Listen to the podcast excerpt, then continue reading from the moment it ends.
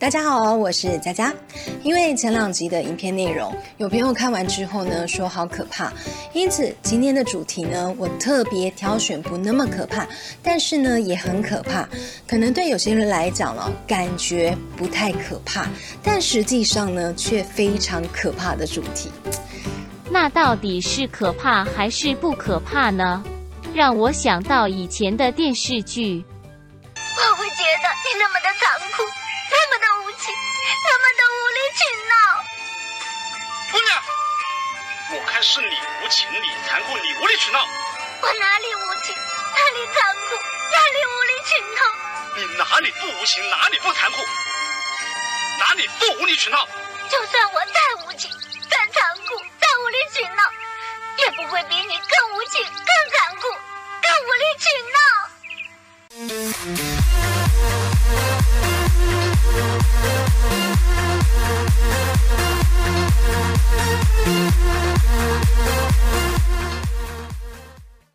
最近呢，因为疫情的关系哦，全球不管是经济或者是健康哦，全部都大受影响。佳佳呢，也是因为疫情的关系哦，取消了好几场活动。今天呢，就要来跟大家聊聊，在世界上曾经非常有名的疫病，这一些疫病造成的损伤哦，不亚于现在的 COVID-19。现在就让我们把时间拉回十三世纪。在一三四七到一三五三年间，欧洲、亚洲、非洲大陆上是第二次鼠疫大流行的开端。在十四世纪哦，散布到整个欧洲。这场瘟疫呢，在全世界造成了大约七千五百万到两亿万人的死亡。七千五百万是有记录的，两亿则是至今的推断数，因为它消灭了欧洲三分之一的人数。明朝也因此而灭亡，是人类历史上呢致死最多的流行病。黑死病刚开始呢被称作大瘟疫，是到了十六、十七世纪才慢慢的开始出现黑死病这个名称。照字面上的意思来说，就是你会发黑而亡。原因是因为染疫的患者。会在二到七天内出现发烧的症状，接着全身皮下组织开始出血，变成黑色，皮肤上会出现紫黑色的斑点和肿块。目前解释黑死病主要的理论是鼠疫论，是由老鼠为媒介的鼠疫杆菌所引起的。黑死病的源头没有定论，但一般认为来自中国蒙古。在蒙古帝国，军队跟商队沿着丝绸之路传播。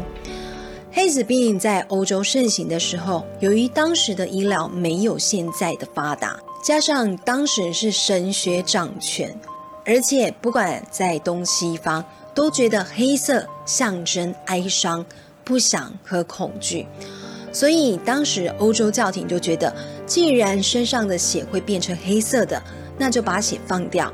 身上的黑血没了，身体就会健康了。因此呢，在当时就很流行有传教士到平民的家中放血，或者是平民会自行在家中放血。但随着放的血越多，死的人也越多。一直到西元一六一九年，出现了比较科学的治疗方法。他们都是身穿着长衣大袍，这个大衣有多层布料编织。外层呢还会涂上蜡，主要的用意就是不要接触患者，还有病毒跟小虫。再来呢就是会戴着面罩，在眼睛的地方呢装有透明玻璃，主要是用来隔绝病患跟尸体的组织液、还有血液或者是飞沫等传染。特别的就是他们会戴上鸟嘴，就是现在的口罩功能。那么为什么要做的这么长呢？像鸟的嘴巴，原因是因为在这个口罩前端哦，他们会放上一些绒线香、蜂蜜花、留兰香叶、樟脑、丁香等等药材，来除去病毒跟臭味。然后他们会身带木质的拐杖，主要的用意呢，就是避免病患靠得太近。加上当时是神学当道，大众就认为染疫的人就是有罪的人，所以呢，也会用这个木质的拐杖来鞭打病人，以求上帝赦免病人的罪。说到这个有老鼠传染的疫病啊，我分享我自身的经验。因为我从十八岁的时候呢，就非常严重的偏头痛病史，而且呢严重到会吐的那种。曾经最严重的一次呢，就是两个小时吐了三次，因为没有吃什么东西哦，所以呢第一次吐呢是吐口水跟胃里面的一些东西。那么第二次呢，胃真的没有东西了，所以我就吐出了绿色的胆汁，真的是绿色的。第三次呢，因为我也没有胆汁可以吐了。我竟然吐泡泡，你没有听错，真的是吐泡泡。有一句形容词叫做“口吐白沫”，我真的从嘴巴吐了一堆白白的，像是洗衣服时候见到的这种白色泡沫。在大约三年前的时候呢，因为我也是严重头痛，那发病的第一天哦，其实我就狂吞了六颗 EVE，它是日本一种强效的止痛药。隔天，因为有一场非常重要的建案主持，所以呢，一早我就到医院去打止痛针。医生开的止痛药我也吃了，但是没有效。在活动主持时候呢，我又吃了四颗，还是没有效，感觉人就一直很想吐。好不容易呢，全场活动结束，我的助理呢就说要载我回家。那因为我懒得再回来牵车，因此我就很巴结的伸着身体开车回家。回到家之后呢，当时我们家老大已经下班了，我就请他帮我刮痧。结果呢，没有想到他在帮我抹药的时候，我就一直喊痛。结果他就说他还没有用力刮，但是呢，我就跟他讲，我真的觉得很痛。正确来讲哦，那种感觉就是身上有皮肤的地方我都觉得很痛，包括头皮也是。那因为呢，人真的很不舒服，头痛呢，再加上当时的皮肤又觉得很痛，然后全身无力又很想吐，所以呢，当下只想赶快卸妆洗澡。因此呢，我就很吃力的走到浴室之后呢，开了热水。可是呢，当时我摸到这个热水，我就觉得怎么好冷，我就心想说不会吧，因为呢，我虽然体弱多病，但是呢，我很少发烧。结果一回到房间之后呢，立马量了温度，竟然是三十八点八度。后来才发觉说，原来我在主持活动的时候，其实我人就在发烧了，只是呢我一直不知道我发烧。结果家人就叫我吃饭，我就说呢我发烧了，我不想吃，我只想呢睡觉休息这样。因此我吃了退烧药之后，我就跑去睡觉。结果过了一会哦，家人上来看我，就跟我说。你怎么脸跟眼都红的？我就用很虚弱的声音跟他说呢，我人很不舒服，然后量了体温哦，三十八点五度，并没有退烧。结果家人立马就说要带我去看医生。当下呢，我真的觉得我连换衣服的力气都没有了，我只觉得呢，连举手我都觉得很吃力，而且觉得全身好痛。到了医院之后，轮到我看诊了，结果医生量完体温之后就对我说呢，诶。你都没有退烧诶，你早上已经来看诊了，而且也打针了，药也用最好的，但是呢，你的病情呢并没有改善，还加重了。我觉得你应该要去大医院做个检查，立马呢就开了转诊单，叫我到大医院进行检查。到了大医院之后呢。一样是三十八度多，没有退烧。医生安排了一堆检查，像是抽血啊、X 光啊，然后最后呢排除了流感、登革热、肺炎。医生说呢，我的症状很像感冒，但是一般人的发炎指数只有三四千或者是四五千，但是我的发炎指数超高，两万。医生说我这种情况哦，怕是一种情形，脑膜炎。所以医生就建议我立马住院检查治疗，然后呢，我就这样子在医院住了一个星期。在这中间呢，我不停的抽血、做脑部超音波、脑部断层扫描、腹部超音波跟腹部断层扫描。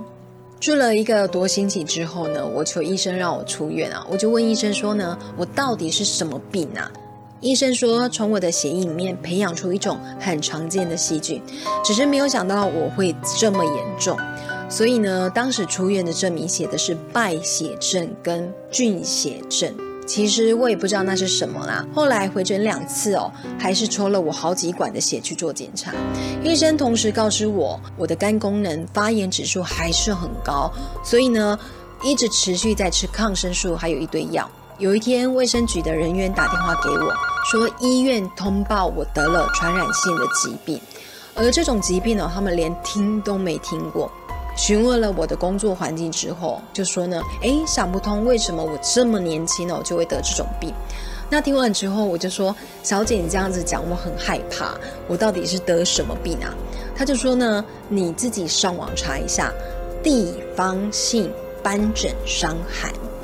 他说呢，这是老鼠传染的。我问他说，会传染给人吗？他说不会人传人，但是会仅有老鼠传染给人。后来回诊之后，医生说终于确认我的病情了，我的肝指数呢也恢复正常。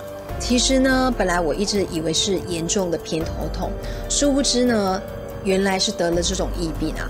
那后来我的研判哦，应该是老鼠都会到我们家对面的这个猪肉摊咬肉血，然后呢跑到我的车子底下，经由轮胎爬到了引擎管那边吃肉，而这个病毒呢也随着老鼠进入到车内。然后由车内的空调传染给我。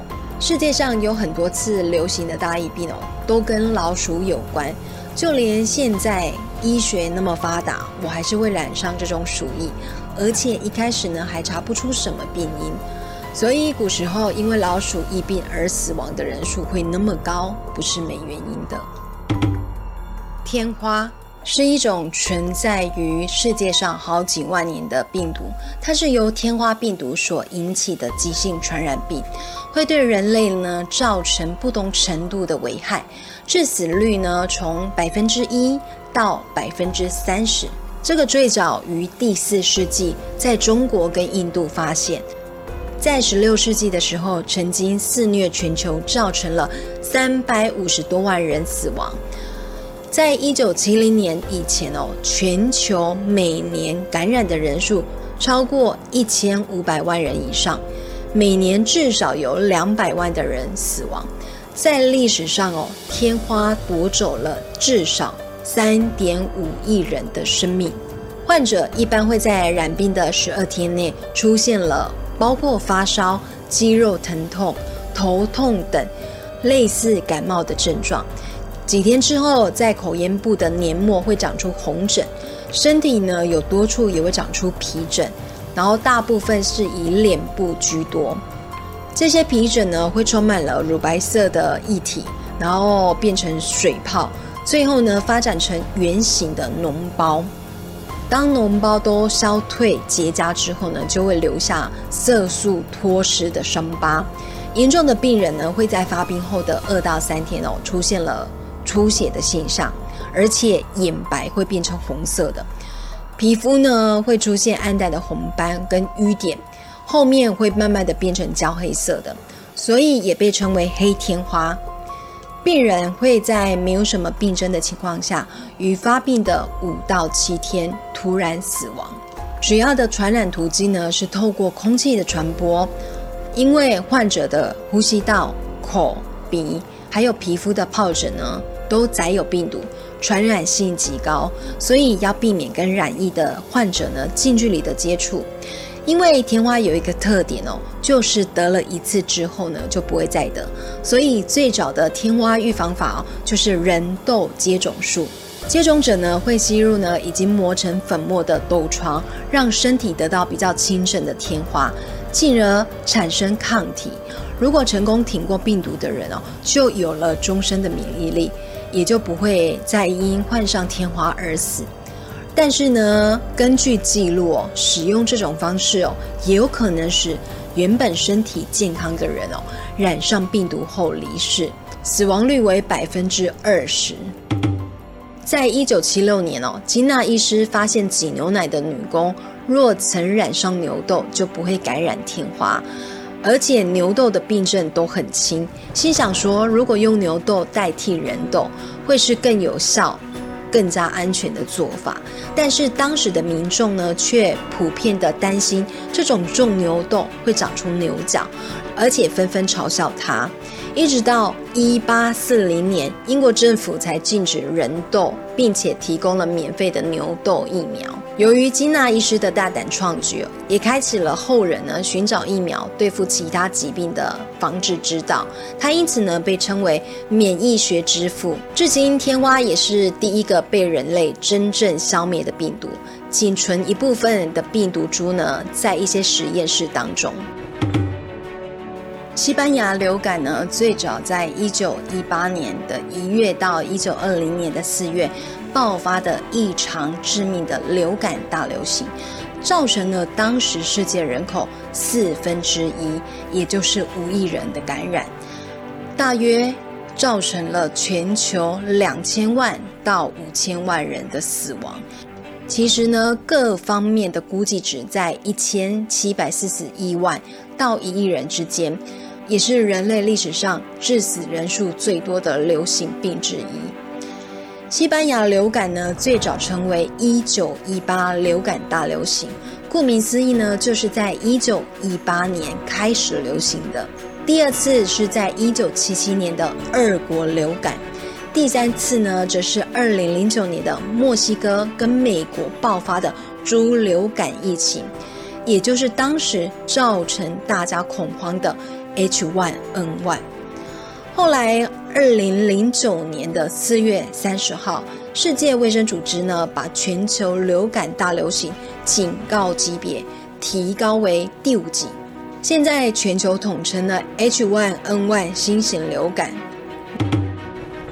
人类感染 H1N1 新型流感症状与季节性的流感很类似。根据美国疾病管制局的统计哦。